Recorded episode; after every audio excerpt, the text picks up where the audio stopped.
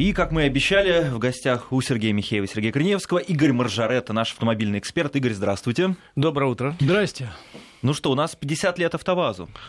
Ну, да, на прошлой неделе исполнилось официально 50 лет АвтоВАЗу, хотя точка отсчета может быть спорной, поскольку 50 лет исполнилось постановлению ЦК КПСС и Совмина СССР, помните, были такие организации? Я Ко- помню. Как которые э, решили, Помню. что вот новый автозавод, э, способный выпускать 600 тысяч автомобилей, будет расположен вот там-то и там-то, в городе, который позже станет Тольятти. Ну, позже, чуть-чуть в августе было 66 года подписано уже соглашение с итальянцами до этого. Переговоры э, велись французскими, английскими и, и еще несколькими компаниями. В конце концов, выбор пал, пал- пал на итальянскую компанию Fiat. Осенью уже 1966 года началась стройка, ну а первые автомобили были выпущены э, в апреле. Пробная партия 70-го к э, годовщине, э, столетия со дня рождения дедушки Ленина. А э, уже осенью 70-го серийный выпуск э, реально пошел. То есть о дате можно спорить. Это, собственно, дата постановления ЦК КПСС, которая поставила в точку спором, где строить, потому что площадок было огромное количество, в том числе на Украине и в Белоруссии были. Но все Слава богу. Завод все-таки построили там, где построили. И надо сказать, что э, э, юбилей АвтоВАЗа это, в общем, юбилей большой такого серьезного шага в развитии э, нашей страны, потому что АвтоВАЗ дал тол- толчок развитию огромного количества отраслей других. У нас до, до того, как начали выпускать массово машины «Жигули», например, не было производства массового хорошего качественного бензина, не нужен он был. Не было производства резинотехнических изделий, пластмассы, много чего прочего. Там, там же были какие-то шикарные детективные истории. Покупали технологии, где не могли купить, их воровали. Существовали целые НИИ, которые специализировались на том, чтобы украсть какие-то технологии. Ну, просто современный автомобиль у нас много не было тогда в стране, допустим, той же пластмассы или резины посылали людей в командировку, и задача которых была вы, выкрасть какие-то там детали, привезти, разобрать, там, разложить на, на молекулы, потом сделать... То есть не китайцы первые этим занимаются. Да Нет. что вы? Нет, я думаю, что вообще все человечество этим занимается всю свою, жизнь. А вот Подворовывают чуть-чуть маленький вопрос. Интересно, а если бы мы заключили договор не с итальянцами, как бы назывался этот город? Ну, там события параллельно, собственно, шли. Э, Он, он назван был в честь Пальми- Пальмира Тольятти, итальянского коммуниста, который умер как раз в это время э, в Советском Союзе во время лечения. Между прочим, Пальмира Тольятти имел отношение к автопрому. Он пытался убить завод «Фиат» в, свое время в Турине, возглавив в 20-е годы, в начале 20-х годов коммунисты и профсоюзы взяли власть, выгнали владельцев и пытались управлять заводом. Через некоторое время рабочие выгнали коммунистов и сказали, верните нам э, инженеров и прочих специалистов по управлению, потому что эти люди могут только раз- э, развалить производство. Да это символично, что его имя назвали Его назвали. лицензионное фактически производство у нас. Может быть, в этом секрет На самом деле, я думаю, что большинство жителей Тольятти уже даже не вспомнит, почему Тольятти, и кто, кто он был такой на самом деле. Но название прижилось. До этого был город Ставрополь на Волге. Ну, Ну что это такое, да?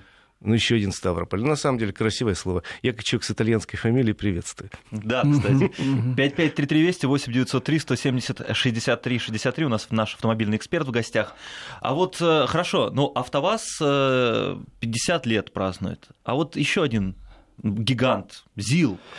Да, вот вы, вы же сказали о том, что действительно, и это очевидно, что подобные производства толкают э, параллельно а, много разных других да, производств. отраслей. целых новых. Разработка, инженеры, э, профтехобразование, готовят Конечно специалистов. То есть вокруг такого предприятия создается целый, как сейчас модно говорить, кластер.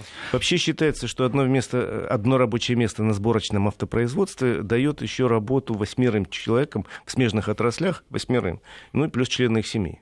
Ну и вот был у нас такой э, в Москве, к сожалению, был, да, завод имени Лихачева, а до этого это первое производство в России, отечественное производство грузовых автомобилей, насколько я Амо, знаю. да. АМО, да, который потом стал ЗИЛом, да? Да. Вернее, сначала он стал не Лихачева, а это был и- завод имени Молотова, правильно ведь? Да. А потом он стал заводом имени Лихачева, а когда уже, так сказать, было развенчание культа личности и по имени первого э, директора этого завода. Так вот, это было старейшее в России производство грузовых автомобилей, которое тоже давало огромное количество рабочих мест, которое давало, э, которое имело свою собственную инженерную конструкторскую школу и которое тоже тащило за собой массу производств. Его убили, скажем, давайте называть вещи своими именами. Разговоры о том, ну, опять же, я не специалист, может быть, вы меня сейчас поправите или будете спорить со мной. Э, разговоры о том, что вот это было абсолютно бесперспективное производство, на мой взгляд, опровергается простой вещью. Я много езжу по бывшему Советскому Союзу и по нашей стране. Сколько этих ЗИЛов до сих пор бегает? И не просто бегает, их просто нещадно эксплуатируют уже по 25-30 лет. На мой взгляд, хотя я не специалист, на мой взгляд, это означает простую вещь, что в принципе перспективы какие-то развития были, если бы кто-то взялся за эту с умом бы и не, и не ждал бы быстрой прибыли, а пытался бы вложить. Сергей, я с вами буду спорить и не спорить. С одной стороны, да, были у завода перспективы определенные, с другой стороны, совершенно, по сути, социалистическое предприятие, предназначен для выпуска чудовищного количества грузовиков, в первую, количество, в первую очередь для армии. 120 тысяч грузовиков не нужно ни одной стране в мира в год, а он клепал со страшной силой. Из них э, было какое-то количество действительно интересных моделей, а что касается армейской ветки, то они были просто... Ну, армия, в общем, она достаточно консервативна. Э, то есть в таком количестве грузовики были не нужны, во-первых. Во-вторых, проблема вот в чем. Во всех европейских столицах когда-то было автопроизводство, потом его из столиц унесли потому что столица это не место, где собирают э, большие грузовики. Столица это место, где работают головой, где работают банки, сфера обслуживания, да, НИИ какие-то, но, но не такое производство. А тут такое место, ну не мог он просто выжить. Э, завод э, расположен в лаковом месте, вы знаете, это место там изгибается Москва-река, по, по сути, очень красивое место. Ну не мог там существовать завод, Хотя был такой момент, что его действительно целенаправленно убивали московские власти. Его то приватизировали, то расприватизировали, то передавали одному собственнику. Делили постоянно. Тут, тут же делили, тут же э, выдавали какие-то странные планы. Э, это не планы, а скорее мечтания некие. Хорошо бы, чтобы, чтобы все было хорошо. Э, в результате завод то останавливался, то э, начинал работать. Там были э, жуткие уголовные истории в 90-е годы, связанные не, не с рэкетом, не с бандитизмом, а с пропавшими деньгами, в первую очередь, московской городской правительство туда вкачивало огромные деньги, которые исчезали каким-то образом. Ну и в результате вы получили то, что получили. Он имел право на существование, у него было несколько площадок не в Москве, а на других, в частности, в Подмосковье, в Пензенской области огромная площадка, в Смоленской. Если бы вовремя перенесли производство туда, бросили бы туда инженерные конструкторские кадры, вложили бы какие-то деньги, да, завод бы был. В центре города автомобильное производство, тем более грузовых автомобилей, достаточно бесперспективный. Но, Опыт показывает. Ну, возможно, возможно, здесь вы правы, но, по крайней мере, по крайней мере... Да, кстати, тут поправляют меня, вот сразу видно, что я не специалист. Это был ЗИС, ЗИС завод имени Сталина. С Дим вот, это, а Молотов это, это, это, это газ. газ. Да, э, это, это правда, так оно и было. Но действительно, можно было перенести, можно было найти э, этому другое применение, можно было э, решить этот вопрос и оставить, оставить производство у себя. Теперь мы покупаем огромное количество, например, китайских грузовиков. Кто мне будет говорить, что они очень хорошие, ну, я просто в это не верю, честное слово, да. И э, кто мне будет говорить, что, так сказать, мы не могли бы ЗИЛ тот же самый развить до китайского, до, до уровня нынешних китайских грузовиков, мне кажется, это, ну, ну мягко говоря, перейдет. Могу... Но то, что не надо было огромного количества такого, я согласен. Да. А, а что, касается, что касается красивого места, все здорово, да, красивое место, все хорошо, теперь там будет... А, американский архитектор теперь получил деньги за то, что там какую-то башню сейчас со стеклянную очередную возведут, продадут там эти метры жилья, но это вот, понимаете, такие финтифлюшки и э, розочки на гробу собственной экономики. Вот как покойника приукрашивают, вот теперь у нас очень красиво, а производства нет. Давайте вернемся к автопрому. Я имею в виду, что э, кроме газа в смысле, кроме ЗИЛа, был еще ГАЗ, который, между прочим, сейчас неплохо себя совсем чувствует. Вот я хотел спросить, ГАЗ создал «Газель», и, и на этом вы И вылез, на этом на выскочил, деле, да? потому что «Газель» вытянула малую экономику в 90-е годы. Это оказалось уже очень востребованным автомобилем. А сейчас новое поколение «Газели», Next, новое поколение грузовиков «Газон», новое поколение «Уралов», автобусов. В общем, я тут недавно читал, что ГАЗ будет на Ганноверской выставке коммерческого транспорта иметь чуть ли не самую большую экспозицию. Смотрите, в общем, ребята э, сидят у себя там в Нижнем Новгороде и не хотят умирать, и не то собираются есть совсем. спасло то, что не в Москве они были, Они, да? во-первых, были не в Москве, а во-вторых, они очень удачно нашли свою нишу. Вот с этой «Газелью», которая оказалась дико востребованной, и до сих пор самый продаваемый коммерческий автомобиль в России и в СНГ и они выскочили и не дали умереть ни автобусному производству, ни производству тяжелых грузовиков «Урал», который тоже продается по всему миру, между прочим. То есть, ну, так что не убили весь наш автопром и не убьете, не дождетесь. Ну да, я вот как раз э, эту, эту мысль как раз я с энтузиазмом разделяю, но Москва, конечно, это печальный пример в том плане, что здесь э, уничтожено огромное количество производств просто потому, что дорогая земля и гораздо выгоднее Увы. отдать ее так называемым девелоперам, которые, на мой взгляд, ничего вообще не развивают, вот, а просто срубают там быстрые бабки и до свидания. Увы, это правда, но есть некая тенденция мировая. Нигде в мировых столицах нету крупного производства такого, ни металлургического, ни станкостроительного, ни автомобилестроительного самолета. Согласитесь, вспомните любую столицу, оно там было, но потом потихоньку уезжало куда-то в регион. Согласен, но, но у нас другой, я просто сейчас, чтобы закончить, у нас несколько, я согласен с тем, что оно должно было выехать. Между прочим, даже в советское время ставили вопрос о переносе целого ряда предприятий за пределы города, потому да, что конечно. дышать было нечем. Я да. вот, например, вырос рядом с металлургическими заводами не Войково, на Войковской. Но вот все мое детство прошло под, э, под э, знаком того, что когда дул южный ветер, надо было закрывать все окна, потому что дышать было нечем, потому что была вонь тошнотворная. Но суть не в этом. Суть в том, что да, надо было перенести производство, но не надо было их убивать, заменяя импортом. Конечно. Тут я по своим спорить не буду. Небольшая пауза. 5533 200 8903 170 63 60.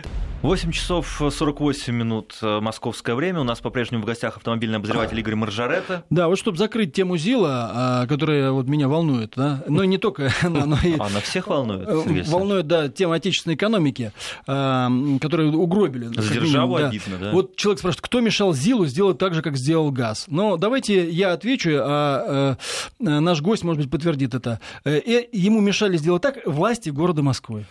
Там долго бодались из-за этого завода. Власти Москвы внесли свою печальную лепту в это дело. Да, не, если сейчас вот посмотреть на ситуацию, да, их вина очевидна совершенно. Надо было принимать решение о выносе производства, вместо этого цепляли за площадку, через которую просто качали деньги. Ну и докачались.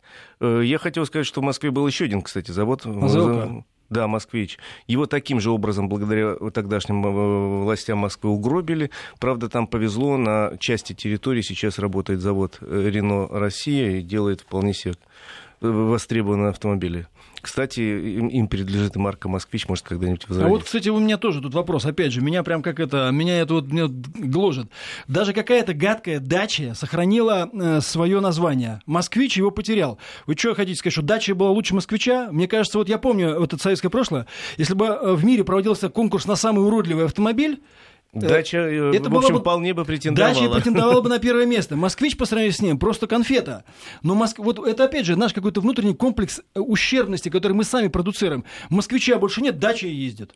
Дача ездит, в Европе очень неплохо продается. Это один из самых современных заводов. Я был в Румынии. Хотя Там... это никакая не дача давно уже. Это Рено, конечно. Просто сохранили марку. Может быть, когда-нибудь возродится и наша марка «Москвич». Ну, вопрос такой. Вот, кстати, московским, московским властям нынешним, нынешним, может быть, э, имело бы смысл сделать что-то и в этом смысле, да? Э, если уж они борются за бренд города Москва и все такое прочее, за столичный бренд, а почему бы и нет? Почему бы вот этот вопрос? Это чисто символический вопрос, на мой взгляд. И, и я думаю, что почему бы не подумать над ним. Почему бы и не подумать? Я согласен. Да, ну вот еще есть какие-то автомобильные темы, например, э, Hyundai Creta. Да, э, на прошлой неделе, в конце прошлой недели были объявлены цены на новый автомобиль Hyundai Creta. Это не просто автомобиль, а такое достаточно важное явление. Автомобиль создан для России, выпускают его в Санкт-Петербурге. Только для России, эксклюзивно? Ну, нет. Собственно, есть такая подобная модель для Китая, и несколько она трансформирована и для России, они отличаются. Будут выпускаться у нас в Питере, выпускается и продается по СНГ, может, еще где-то. Модель очень важная, потому что предвидится на него очень серьезный спрос на этот автомобиль. От 750 тысяч объявлена цена, правда, 750 тысяч никто покупать не будет. Это автомобиль голый, в котором нет даже кондиционера. Серьезно, будет 850 тысяч. Но вот в, этом, э, вот в этой ценовой нише сейчас будет самая большая конкуренция за российского потребителя. Тут только что появился Renault Captur.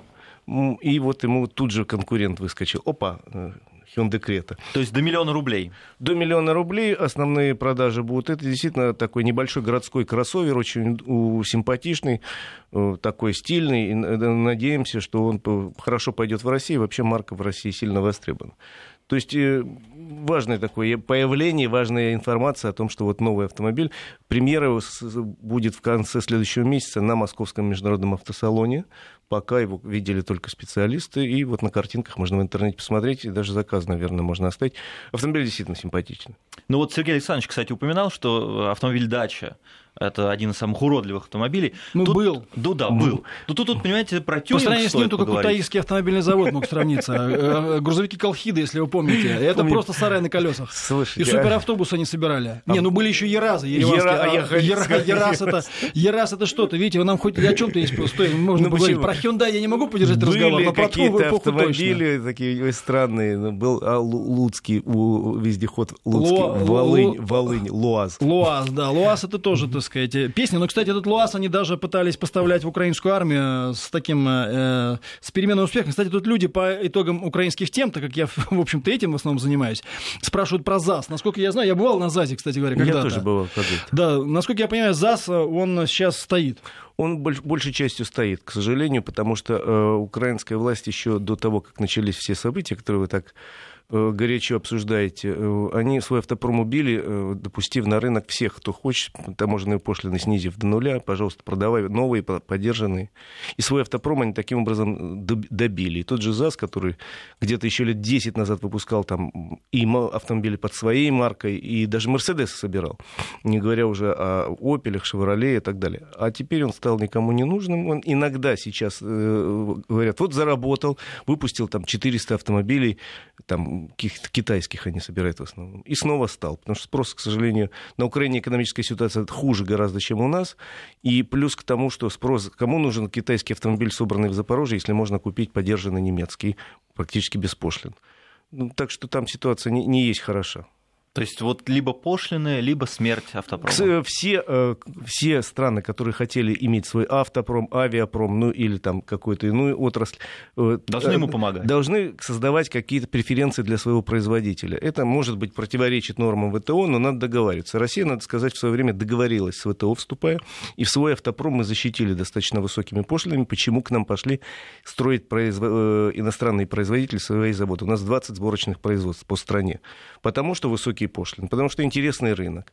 На Украине сказали, нет, мы будем конкурировать на равных со всеми. Но не может слабая экономика с, с заводом, с единственным, не самым современным, конкурировать с там, какой-нибудь Шкодой, который вот тут же через границу собирает в Чехии роскошные автомобили или там, любой другой маркой. Ну, мне кажется, они просто так действительно взяли и убили, потому что у них изначально была, были другие совершенно приоритеты, а также очень много всяких иллюзий и мечтаний в головах по поводу их роли в этом мире, а это действительности не соответствует. Ну, на самом деле, э, жалко, конечно. Завод неплохой был, он с большой историей, более чем столетний, э, хотя и название его коммунар несовременное, но э, завод-то интересный, и модель в свое время мечта была многих людей Запорожец, хотя и смешной герой анекдотов, но для многих... Но это и была народная машина. Да, самая народная машина. Мечты. Так что, ну вот, к сожалению, вот так пока история э, сложилась. Да, хорошо, но про уродливые автомобили, про смешные, про героев анекдотов, да.